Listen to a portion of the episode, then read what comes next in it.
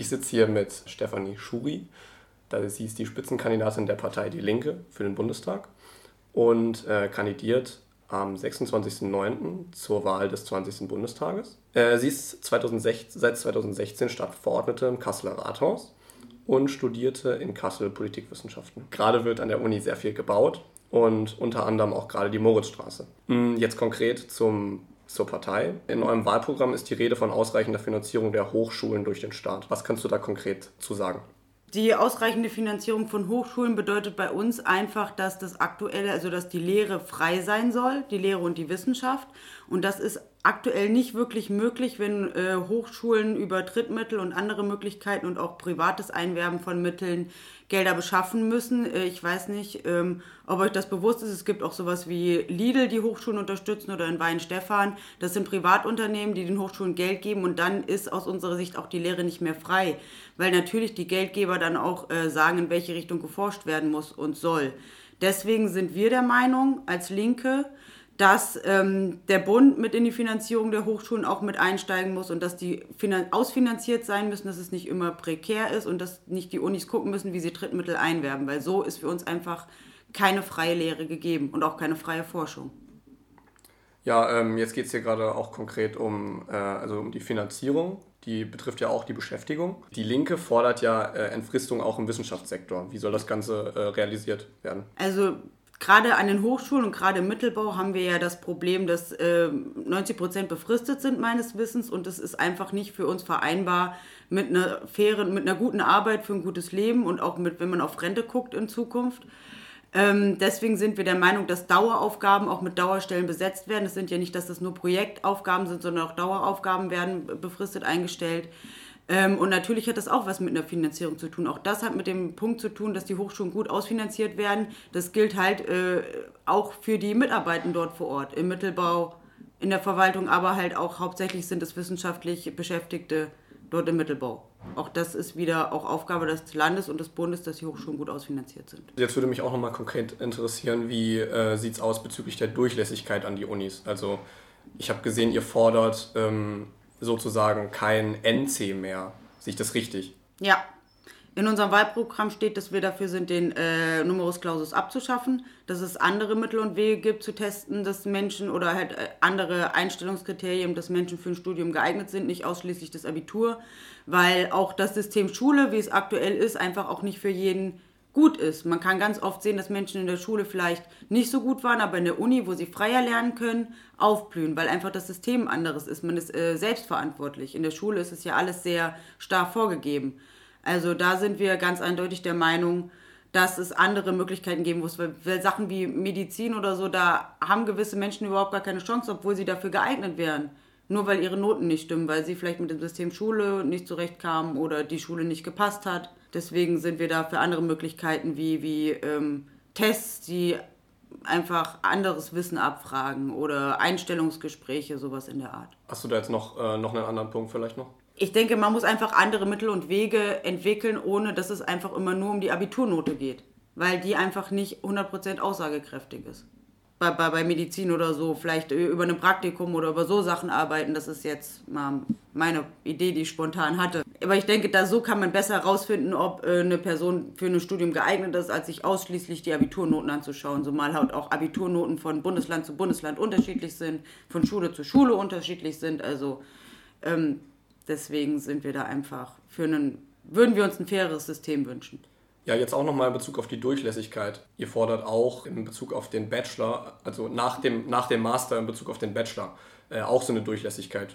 Kannst du das nochmal konkretisieren, was du damit oder was ihr damit meint? Natürlich, ähm, das ist folgendermaßen, es ist ja so, dass man erst den Bachelor macht und dann kann man, wenn man einen gewissen Schnitt hat, sich für ein Masterstudium anmelden. Das ist ja ne, durch dieses neue System hat sich das ja so aufgegliedert. Wir sind der Meinung, dass allen Bachelorstudierenden es möglich sein muss, einen Masterabschluss zu machen, dass man nicht, wenn man vielleicht jetzt im Bachelor nicht gut genug war, aus Gründen wie auch immer, warum auch immer, oder es zu wenig Plätze im Masterstudium gibt, nur ein Teil der Menschen dann einfach weiter studieren können und dass andere, die weiter studieren wollen im Master, dann nicht weiter studieren können, finden wir falsch. Es muss genug Masterplätze geben, dass all diejenigen, die den Bachelorabschluss machen, die Möglichkeit haben, in einem Masterstudium weiterführend zu studieren. weil einfach der Bachelor das ist eine sehr, sehr kurze Zeit, das sind ja nur drei Jahre. Früher war das Studium auch länger, also mussten allen, die das gerne wollen, die Möglichkeit offen stehen, ein Masterstudium machen zu können. Jetzt würde mich nochmal interessieren, also äh, gerade in Bezug auf das Studium passt auch der Punkt BAföG dazu. Und zwar ist es jetzt schon ein bisschen veralteteres System und mich würde mal interessieren, wie äh, ihr plant mit diesem Förderprogramm äh, also was ihr plant, in diesem Förderprogramm zukünftig zu verändern. Das Förderprogramm BAföG muss grundsätzlich reformiert werden. Da sind sie ja auch gerade schon dran. Ich glaube, jetzt haben auch mehrere Leute oder auch die, die regierenden Parteien festgestellt, dass das veraltet ist und auch nicht an den Status quo irgendwie angepasst, dass auch Lebenshaltungskosten in München vielleicht anders sind als in Kassel. Na, da kommen wir auch später nochmal drauf zu sprechen. An die, an die Mieten das angepasst werden muss. Also zum einen kann es nicht sein, dass äh, der Höchstsatz von BAföG irgendwie immer noch unter dem Existenzminimum liegt, wenn man das so berechnet dass das viel zu gering ist, dass das immer angepasst werden muss. Also auf jeden Fall wollen wir, dass mehr BAföG ausgezahlt wird, damit man auch genug Geld zum Leben hat und in Ruhe studieren kann, ohne sich Sorgen zu machen. Zum anderen sind wir aber auch der Meinung, dass das BAföG nicht mehr an das Einkommen der Eltern geknüpft sein darf, weil es kann ja zum Beispiel sein, dass deine Eltern viel Geld verdienen, die aber nichts geben wollen, weil sie der Meinung bist, du sollst es nicht studieren oder so weil sie der Meinung sind, du sollst was anderes machen und dann sagen sie, ich finanziere dein Studium nicht. Deswegen sollte das BAföG unabhängig vom Einkommen der Eltern sein. Und das BAföG sollte auch ähm, rückzahlungsfrei sein. Jetzt ist es ja aktuell so, dass du die Hälfte zurückzahlen musst, aber trotzdem äh, gibt es viele, viele Leute, auch in meinem Bekanntenkreis, ich kenne äh, eine, das ist eine Frau mit über 50, zahlt noch ihr BAföG zurück, weil sie, dann hat sie studiert, dann hat sie aber auch Kinder bekommen, dann konnte sie nicht zurückzahlen, dann hat sie im Bereich, äh, im sozialen Bereich gearbeitet, da hat man nicht so viel verdient, dann hat man immer nur ein bisschen zurückzahlen können und dann schleppt man sozusagen seit Anfang an einen Schuldenberg mit sich rum. Auch wenn es nicht so mega viel ist und es ist nur die Hälfte, die du zurückzahlen musst, trotzdem belastet sowas ein, auch wenn man immer Schulden hat. Deswegen sind wir der Meinung A, unabhängig vom Abko Einkommen der Eltern und B, nicht also ohne es zurückzuzahlen, sondern als vollständige, ja, vollständige Unterstützung. Ähm, und zum anderen wäre vielleicht auch noch wünschenswert, dass das Antragsverfahren etwas erleichtert ist, weil wir haben ja aktuell den Fall, dass nur 11 Prozent äh, der Studierenden überhaupt BAföG bekommen, davon bekommen ja 8 Prozent den Höchstsatz. Aber ich denke, das liegt nicht nur daran, dass alle Eltern so reich sind und die das nicht bekommen, sondern es liegt in Teilen auch daran, dass diese ganzen Formulare und was man alles ausfüllen muss, für viele auch schon eine Hürde darstellt und sie dann erst gar nicht irgendwie in der Lage sind oder äh, vielleicht auch von den Eltern gar nicht die Unterlagen bekommen, die sie benötigen, um dann BAföG zu ähm, beantragen. Dann kommen wir jetzt, äh, du hast es gerade schon angesprochen, in Richtung Wohnen. Also Uni hat ja auch immer was mit Wohnen zu tun, hattest du ja gerade schon gesagt, du hast quasi den perfekten Übergang geschaffen. Jetzt gehen wir nochmal ein bisschen in die Mieten rein. Also gerade in Großstädten und Unistädten äh, steigen die Mieten. Wir haben uns das mal konkret auf Kassel äh, angeschaut. Allein in Kassel ist der, der Mietpreis pro Quadratmeter für 30 äh, Quadratmeter seit 2000, also von 2011 auf 2020 von 7,84 Euro pro Quadratmeter auf knapp 10 Euro gestiegen. Jetzt ist äh, die Frage konkret zu dir. Also das, das trifft halt besonders dann Studierende, gerade aufgrund dessen, dass die ja äh, verschiedene, also Geringverdienerjobs haben, gerade in Gastronomie und so weiter. Im linken Programm äh, steht das Wort Hochschulsozialpaket. Was, ist, was beinhaltet dieser Begriff und was, also was verfolgt ihr damit oder was ist eure, euer Plan damit? Ähm, in Bezug auf Wohnen ist der Plan selbstverständlich, Wohnraum zu schaffen. Und das sagen wir ja für alle, nicht nur Studierende haben das, das Problem, dass insbesondere ein, zwei Zimmerwohnungen, 30, 40, 50 Quadratmeter, was du gesagt hast, das sind die Wohnungen, wo wirklich auch die Preise explodiert sind und die sehr, sehr teuer sind. Ähm, das liegt nicht nur daran, dass Studierende gerade solche Wohnungen suchen, ähm, dass auch viele Menschen alleine leben und einfach diese Wohnungen gebraucht werden und nicht vorhanden sind. Ähm, und unter Sozialpakt verstehen wir, dass einfach dieses Grundrecht auf Wohnen nur dann gegeben sein kann, wenn wir ausreichend Wohnen haben. Das heißt in Bezug auf Studierende, dass wir dafür auch sind, ähm, mehr Studierendenheime zu bauen. Also nicht wir, sondern in, in Kasseler Fall wäre das Studentenwerk. Aber natürlich auch allgemein sozialen Wohnraum weiter auszubauen. Also das Prinzip von Sozialwohnungen ist ja so, dass die äh, unterstützt werden beim Bau, dass dann eine Mietpreisbindung ist, also Sozialbindung, aber nach 15 Jahren fallen diese Wohnungen aus der Sozialbindung raus. Und danach werden sie dem freien Markt sozusagen übergeben. Da sind wir auch dagegen, dass die in der Sozialbindung bleiben. Wenn die einmal gefördert wurden, bleibt die Sozialbindung. Also ein Problem ist nicht immer nur bauen, bauen, bauen, aber das ist ein Weg, um mehr Wohnraum zu bekommen. Ein anderes Problem, ich weiß jetzt nicht, wie tief ich in diese, diese Wohnungsgeschichte gehen soll, weil es verschiedene Punkte hat. Es hat auch was mit den Bodenpreisen zu tun. Die Bodenpreise sind ja auch enorm explodiert. Und wenn man schon ganz, ganz viel Geld bezahlen muss, um überhaupt erstmal ein Bauland zu kaufen, ist es ja überhaupt gar nicht möglich, da Kosten, also da Sozialwohnungen drauf zu bauen oder günstigen Wohnraum drauf zu bauen. Ähm, deswegen gerade in Unistädten oder in großen Städten, wo du gesagt hast, wo halt auch viel Mietdruck herrscht, selbst in Kassel war immer sehr, sehr günstig wohnen. Vor irgendwie 15 Jahren, als ich nach Kassel gekommen bin, konnte man noch für 5 Euro den Quadratmeter wohnen ohne Probleme. Das ist mittlerweile überhaupt nicht mehr der Fall. Da müssten wir einfach schauen, dass es sich grundsätzlich verändert ähm, der Mietendeckel ist da auch ein Instrument. Ich denke, das haben wir alle mitbekommen in Berlin, wo er erst eingeführt und jetzt wieder ausgesetzt wurde. Das halten wir für falsch. Das war ja auch unsere Forderung, dieser Mietendeckel. Also da gibt es verschiedene Möglichkeiten, um diesen Wohnraum zu schaffen. Und ich sage ganz offen, nicht nur für Studierende, klar, es ist auch eine Gruppe, aber auch äh, für alle Menschen mit wenig Einkommen muss das Grundrecht auf Wohnen gegeben sein. Und für Studierende wäre halt nochmal dieser extra Punkt mit ähm, Studierendenwohnheime bauen wir haben in eurem Parteiprogramm gesehen, dass ihr auch die Mietrechte stärken wollt, also von MieterInnen. Ähm, was habt ihr da konkret geplant? Also wie kann ich unter, also wie kann ich mir das vorstellen? Also was, was möchtet ihr genau machen in Bezug auf Mietrecht stärken? Ähm, auch da gibt es verschiedene Punkte. Ähm, es ist ja so, dass eine Immobilie Betongold ist sozusagen mal als Anlage genommen wird und auch gerne alles auf die MieterInnen abgewälzt wird.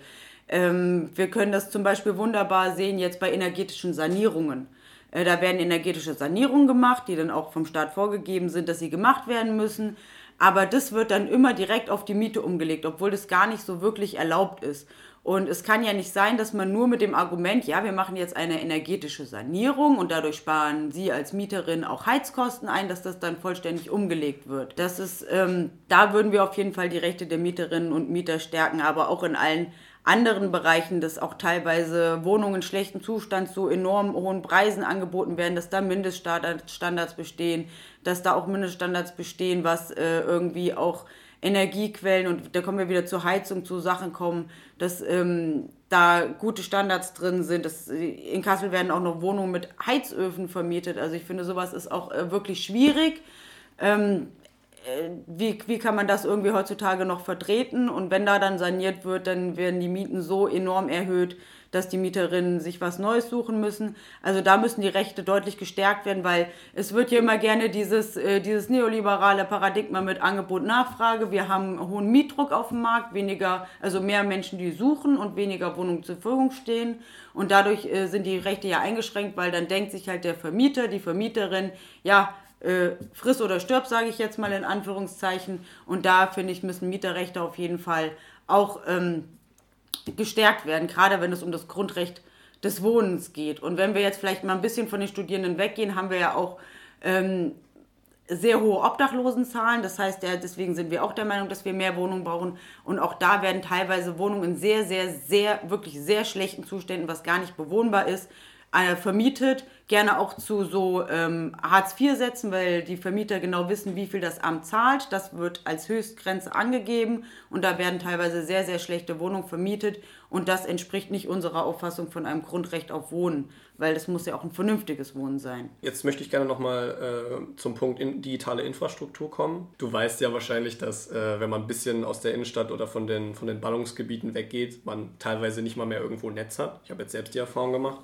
Ähm, wie gedenkt die Linke denn, äh, das Problem in Angriff zu nehmen? Ähm, es ist ja teilweise sogar mitten in der Kasseler Innenstadt, dass äh, eine schlechte Mobilfunkabdeckung bzw. Äh, mobile Datenabdeckung ist. Und äh, in dem lustigen Ort Knickhagen, hier um die Ecke an der Fulda, äh, da gibt es ja nur wirklich gar nichts. Also da ist die Linke ganz klar, das muss, ähm, wir müssen wirklich sehr, sehr schnell ausbauen. Äh, Mobilfunknetz, aber auch Internet, ähm, weil nur so können wir auch diese Problematiken, dass sich immer alles in der Innenstadt oder in, in, in, in urbanen Zentren bald und die ländlichen Bereiche ausdünnen, nur so kann man äh, dem entgegenwirken, weil sich Unternehmen auch im ländlichen Bereich ansiedeln würden, wenn sie denn dort arbeiten könnten. Wir haben ja jetzt durch Corona auch alle die Homeoffice-Erfahrung gemacht. Ich glaube, viele haben auch die Erfahrung gemacht, dass es auf dem Land durch, durch durchaus erträglicher war, Corona zu, äh, zu durchleben. Und wenn man dann aber kein Homeoffice machen konnte, weil einfach die WLAN-Verbindung oder auch äh, die Mobilfunkverbindung so schlecht war, ähm, ist man wieder gezwungen, in die Stadt zu gehen. Deswegen sind wir da einfach für rigorosen Ausbau auf allen Ebenen. Also aber das fängt hier schon bei Schulen an, dass, dass teilweise äh, kein Glasfaser an Kasseler Schulen ist oder wir nur drei Modellschule haben, wo jetzt Glasfaser gelegt wird. Jetzt 2021. Also äh, andere europäische Länder schütteln da den Kopf. Also ich, ich finde, wir müssen jetzt echt gemerkt haben, da gibt es keinen Weg zurück. Wir müssen ausbauen und zwar rapide. Ähm, das ist einfach nur äh, notwendig in, in diesem digitalen Zeitalter, ja, in dem Fall. wir leben.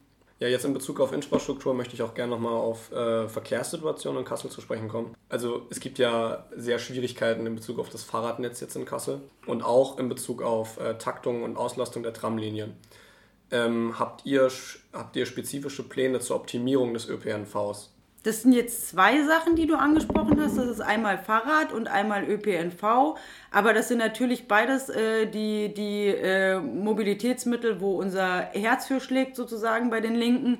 Wir sind natürlich einerseits dafür, das Radwegenetz hier in Kassel, aber auch äh, bundesweit, das, da, da, überschneidet sich natürlich Kommunales und Bundespolitik, aber das tut es ja meistens, äh, auszubauen. Vielleicht jetzt erstmal zu den Fahrradwegen. Mm, da ist es ja in Kassel so, dass immer, wenn was gebaut wird, dann ein Stück Fahrradweg kommt. Da kommst du in die Situation, dass du halt Fahrrad fährst auf dem Fahrradweg und der plötzlich im Nichts endet. Dann fragst du dich so, wo soll ich jetzt hier weiterfahren oder schiebe ich jetzt mal hier eine Runde. Ähm, da muss unbedingt nachgesteuert werden. Es gab ja auch den Radentscheid, ich weiß nicht, ob ihr das mitbekommen habt, das war noch vor Corona-Zeiten, ja. wo, wo viele richtige Sachen drin sind. Wir haben den vollumfänglich unterstützt. Ähm, und finde es auch ein bisschen schade, dass es jetzt so langsam vorangeht. Klar, ihr, habt vielleicht auch mitbekommen, dass da jetzt die Gottschalkstraße auch Fahrradweg werden soll. Weiterhin die Fiedlerstraße ist schon Fahrradweg. Das sind selbstverständlich ähm, unterstützenswerte Ansätze, wie jetzt auch Goethestraße, die Fahrradweg geworden ist. Aber nichtsdestotrotz ist es wieder diese Autologik, die hier in Kassel gefahren wird. Ja, die, die großen Straßen frei für die Autos und die Fahrräder dürfen da irgendwie in der Fiedlerstraße an der Seite rumfahren. Dafür kriegen sie auch irgendwie ein schönes Schild. Aber ähm, sonst ändert sich leider nicht besonders viel. An der Eisenschmiede, die Kreuzungssituation ist immer noch schwierig für Fahrradfahrende Menschen.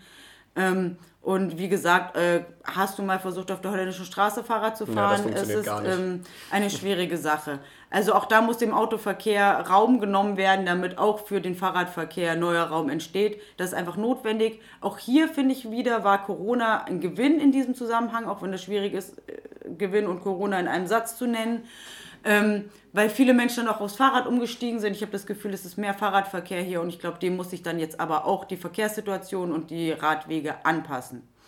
Äh, und zur Taktung und ÖPNV ähm, ist gerade auch dieser Knotenpunkt an der Universität eine echte Schwierigkeit. Die Tramlinie 1 hat jetzt auch schon immer einen Anhängwagen bekommen, damit da mehr Leute reinpassen. Aber Universität, es sind einfach sehr, sehr viele Studierende, jetzt zu Corona nicht, aber wenn es wieder in Präsenz ist, die zur gleichen Zeit halt an der Uni sein müssen. Und dadurch sind die Bahnen sehr, sehr voll. Ähm, die Taktung funktioniert nicht, weil die Taktung äh, von, äh, ich weiß jetzt nicht, von 10 bis 20 Uhr alle sieben Minuten fährt.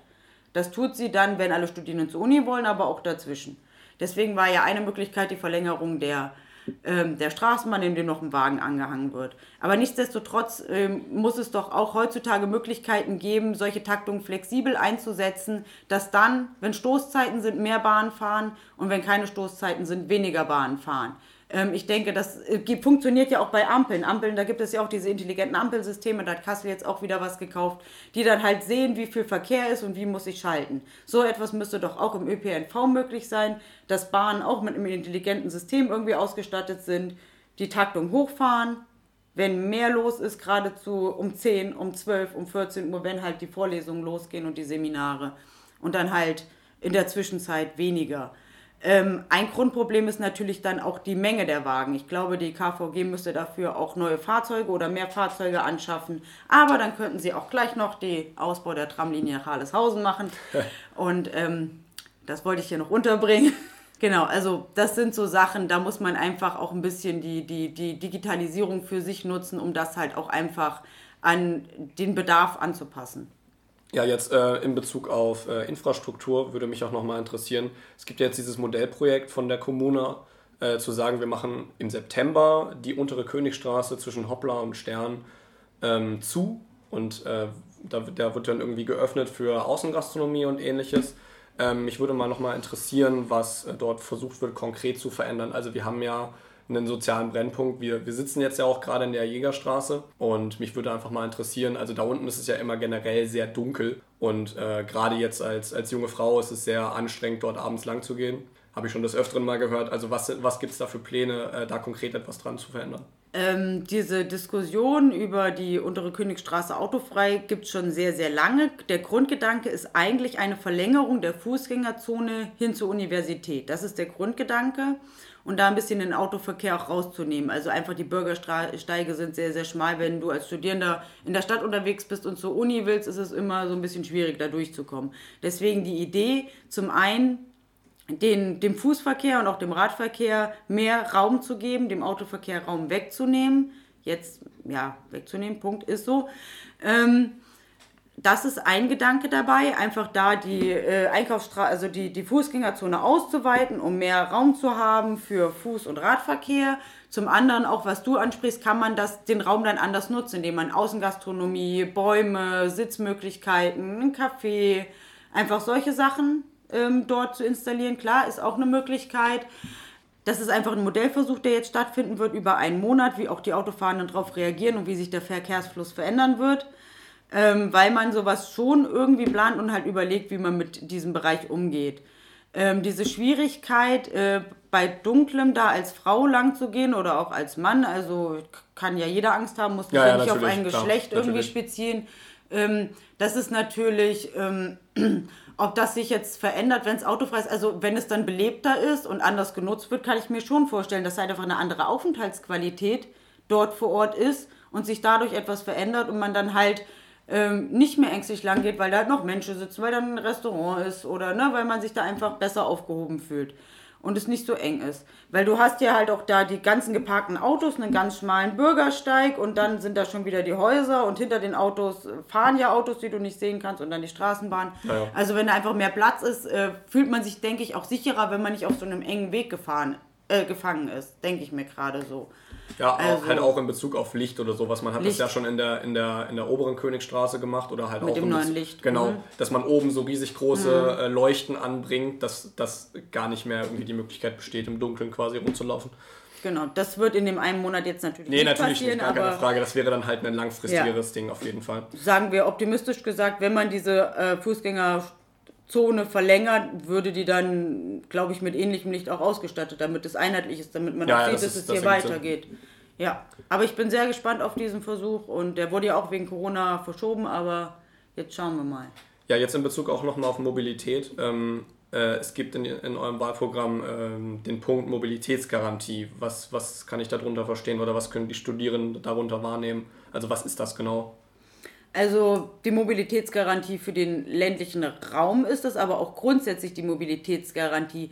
Es ist ja immer der, es ist der Gedanke bei uns, dass ähm, wir Mobilität für alle wollen, aber weniger Verkehr. Das heißt, kurz gesagt, wir zwingen niemanden irgendwie sein Auto wegzugeben, sondern äh, wir sind anderer Meinung. Es muss jeder die Möglichkeit haben, wann er möchte, dahin zu kommen, wo er oder sie möchte, und zwar ohne ein Auto zu haben. Das heißt einfach, dass auch im ländlichen Bereich, viele Studierende der Universität Kassel wohnen ja auch im Umland oder so, dass es die Möglichkeit gibt, mit dem Zug überall hinzukommen und auch zur Uni zu kommen und auch spät zurückzukommen, wenn man abends noch mal ein Bierchen trinken möchte oder so, dass nicht der letzte Zug äh, irgendwie nach äh, oder der letzte Bus nach Immenhausen um 20 Uhr fährt, sondern dass es da längere Verbindungen gibt, dass ich nicht auf ein Auto angewiesen sein muss, dass ich, wenn ich jetzt sage, boah, ich möchte später noch mit einer Freundin irgendwie Pizza essen gehen, jetzt muss ich mit dem Auto zur Uni, weil später komme ich nicht mehr auf mein Dorf nach Hause. So in der Stadt hier geht das noch einigermaßen, wobei unter der Woche, finde ich, kann es auch Nachtlinien geben. Es gibt Freitag und Samstags zwei Nachtlinien, um eins und um zwei, grob. Ja, auch unter der Woche könnte, könnte die Tram und auch die Nachtbusse fahren. Also das meinen wir mit Mobilitätsgarantie. Ganz kurz zusammengefasst, dass äh, jeder dahin kommen kann, wo er möchte, wann er möchte, ohne auf ein Auto angewiesen zu sein. Und ähm, wir sind der Meinung, dann ähm, hat die Verkehrswende auch wirklich eine Chance, weil es bringt nichts, äh, Autos zu verbieten, ähm, sondern man muss einfach die Anreize schaffen, die Möglichkeiten ein anderes Mittel zu wählen, weil es ist auch bequemer, den Bus oder die Bahn zu nehmen, anstatt immer selber Auto zu fahren, gerade hier äh, im städtischen Bereich. Und die Anreize wollt ihr dann wie genau setzen? Ausbau des öffentlichen Nahverkehrs ja. und auch des Radwegeverkehrs, aber natürlich Ausbau. Ist ganz klar, auf die Schiene. Also die Schienen ausbauen, äh, Bahnstrecken, mehr Busse und gerade im ländlichen Bereich auch gerne angepasst. Es müssen nicht immer die, die 50-Personen-Busse sein, es können auch kleinere Busse sein. Also einfach der Ausbau des ÖPNV ist wichtig. Jetzt möchte ich nochmal im letzten Punkt auf äh, nochmal wieder zum Campus zurückkommen. Ich habe jetzt viele KommilitonInnen, die noch nicht einmal in ihrem Leben auf dem Campus waren, es sei denn, sie waren zur Klausur. Ist jetzt das, wenn es jetzt wieder nicht Präsenz wäre, wäre es jetzt das vierte Semester in Folge, was nicht in Präsenz wäre toi toi toi auf Holz klopfen und so. Ähm, hoffen wir, dass es nicht so ist. Jetzt würde mich mal noch interessieren, wie äh, die Linke die Studierenden näher in den Fokus rücken möchte in Bezug auf Corona, weil wir haben äh, oftmals die Schwierigkeit gehabt, dass die Schülerinnen und Schüler quasi im Fokus von der Corona-Politik waren, aber von den Studierenden immer erwartet wurde, dass sie sich immer, also dass sie sich von sich aus mit Zoom auseinandersetzen und so weiter, dass sie, dass sie, äh, von denen wurde das quasi von vornherein erwartet, dass das kein Problem sein sollte. Wie, wie möchtet ihr da äh, mit, den mit den Studierenden auf einen Nenner kommen? Da muss man wirklich sagen, das war enormes, äh, eigentlich ein enormes Versagen der, der aktuellen Bundesregierung, Corona und die Studierenden. Also erst relativ spät hat man festgestellt, dass es besonders die Studierenden sehr hart getroffen hat, weil ja alle Jobs, die da jetzt weggefallen sind, eigentlich Studierendenjobs waren in der Gastronomie, solche Sachen. Und dass da die Hilfen viel zu viel spät, viel zu spät kamen. Und ähm, dass äh, Menschen, die irgendwie äh, 2020 angefangen haben zu studieren, noch nie auf dem Campus waren, außer zu Klausuren, das ist einfach nicht das, was ein Studierendenleben darstellt. Deswegen sind wir auch der Meinung, dass ähm, man wirklich auch unterstützen sollte, so gut es geht, nicht nur in den Schulen, sondern auch in den Universitäten, dass die wieder öffnen können. Es ist ja jetzt aktuell geplant, die Uni Kassel plant ja zumindest zu 50 Prozent wieder in Präsenz. Veranstaltung zu machen, da sollte man das wirklich gut begleiten, weil den Studierenden fehlt da was. Es ist ja nicht nur dieses reine Lernen wie in der Schule, sondern es fehlt ja auch alles zwischendurch miteinander zu reden, mit den Professoren auch mal zusammenzusitzen ähm, und ähm, sich weiterzuentwickeln. Also da müssen wir auch den Fokus auf die Studierenden haben, dass es da besser geht, ähm, dass wir da endlich einen anderen Weg finden und gerade was auch so Sachen wie Zoom und digitales Lernen angeht, auch da äh, eigentlich die gleichen Forderungen wie in der Schule. Nicht jeder Studierende hat einen Computer oder einen Computer mit einer Kamera. Dann hatten wir auch schon über die schlechten Internetverbindungen gesprochen. Da gab es ja dieses, dieses Video von dem Mädchen, das äh, in München im Schnee im Garten ihr Referat hält, weil sie nur da Netz hat. Das gilt aber für Studierende doch genauso. Ich weiß gar nicht, haben alle Studierenden Wohnheime flächendeckendes WLAN oder wie ist das überhaupt, ähm, ne, je nachdem, wo man wohnt.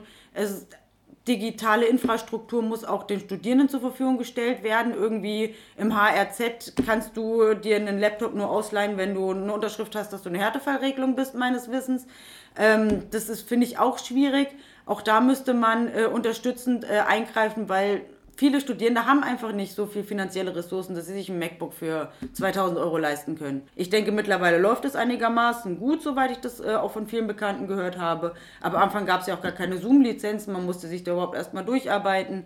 Deswegen finde ich es auch ähm, wichtig und richtig, dass das BAföG verlängert wurde, zumindest in Hessen, dass das nicht gezählt wird. Finde ich auch wichtig, dass die Semester nicht gezählt werden, damit das für Leute einfach keine Nachteile hat, die Situation, für die sie selber nichts konnten. Ähm, jetzt würde ich noch mal gerne ein bisschen konkreter auch noch äh, auf das Parteiprogramm äh, zu sprechen kommen. Jetzt das zukünftige Wintersemester äh, hoffentlich nochmal toi toi toi in Präsenz. Habt ihr konkrete äh, Konzepte für die, für die Realisierung dafür? Aktuell sind ja die konkreten Ideen das Impfen und das Testen. Also diese 3Gs sind ja die Sachen, ne? Äh, geimpft, genesen, getestet. Äh, ich denke, was halt in Innengastronomie gilt, kann, äh, soll in der Uni genauso gelten. Es gab ja auch schon äh, jetzt so Impfaktionen in der Uni, habe ich mitbekommen. Sowas kann man auch nach vorne bringen, finde ich. Also wenn man in Betrieben impft, kann man natürlich auch an Universitäten impfen. Ähm, aber und dann natürlich die Hygienemaßnahmen. Also ich denke, an der Uni muss ja nichts anderes gelten als an anderen Orten wo, wie in Gastronomie oder in Geschäften, also dass man einfach darauf achtet. Was halt problematisch werden könnte, könnte ich mir vorstellen, es ist einfach der, die Raumkapazität. An der Uni Kassel, so lange auch als ich dort studiert habe, war die Raumkapazität immer ein Problem. Man musste immer ausweichen. Aber auch da kann man ja Unterstützung anbieten und äh, auch Räume anmieten, dort Unterstützung anbieten, vielleicht auch von kommunaler Seite da etwas zur Verfügung zu stellen. Das könnte ich mir konkret noch vorstellen, weil das meiner Meinung nach wahrscheinlich das eine der größeren Probleme wäre, um den Abstand zu wahren. Jetzt habe ich abschließend nochmal eine sehr offene Frage an dich. Was glaubst du, was ist deine Einschätzung äh, für das kommende Wintersemester? Glaubst du, es wird wieder sehr starke Freiheitseinschränkungen geben oder nicht? Du kannst quasi alles darauf antworten. Das ist jetzt sehr, sehr offen. Ja, das ist, äh, das ist ein bisschen orakeln oder in die Glaskugel Naja, gucken. auf jeden ja. Fall natürlich. Also eine Sache ist natürlich, das Semester beginnt ja offiziell irgendwie äh, im September, aber ne, die Na, Vorlesungen... Anfang Oktober. Anfang- Mitte Oktober fangen ja die Vorlesungen an, Genau. genauso ist ja diese, diese Rechnung. Bis, zur, bis zum September, also bis zur Bundestagswahl wird nichts passieren, Nee, aber danach kommt ihr direkt nicht, ja. in diese, diese Geschichte und ich vermute schon, dass wir wieder in eine Art Lockdown kommen. Wie die aussehen wird, keine Ahnung. Das ist auch immer nochmal, wie sich das mit dem Impfen entwickelt. Aber jetzt ist ja auch die Vorgabe raus, dass Jugendliche geimpft werden können, also ab 12. Äh, ich tue mich da ganz, ganz schwer. Also ich denke schon, dass wir diesen Herbst nicht leben, leben können wie im Herbst 2019. Das denke ich nicht, aber ähm, ich würde mir schon echt mega wünschen, dass zumindest irgendwie Seminare oder sowas, dass man vielleicht Vorlesungen per Zoom macht und Seminare mit bis zu 15 Leuten in Präsenz oder sowas. Sowas würde ich mir einfach enorm für die Studierenden wünschen, dass wieder ein Miteinander passiert, dass man auch, das ist einfach eine andere Art Lernen, das kann man einfach am Bildschirm nicht ersetzen. Also, das wäre mein Wunsch, aber ich, meine Glaskugel äh, ist kaputt oder ich, ja, ich glaube, da kann keiner sagen, was in drei Monaten ist. Nee, natürlich nicht. Dann vielen Dank erstmal für das Interview und wir vom Campus Radio wünschen dir oder euch von den Linken einen interessanten Wahlkampf und vielen Dank. Ich habe zu danken.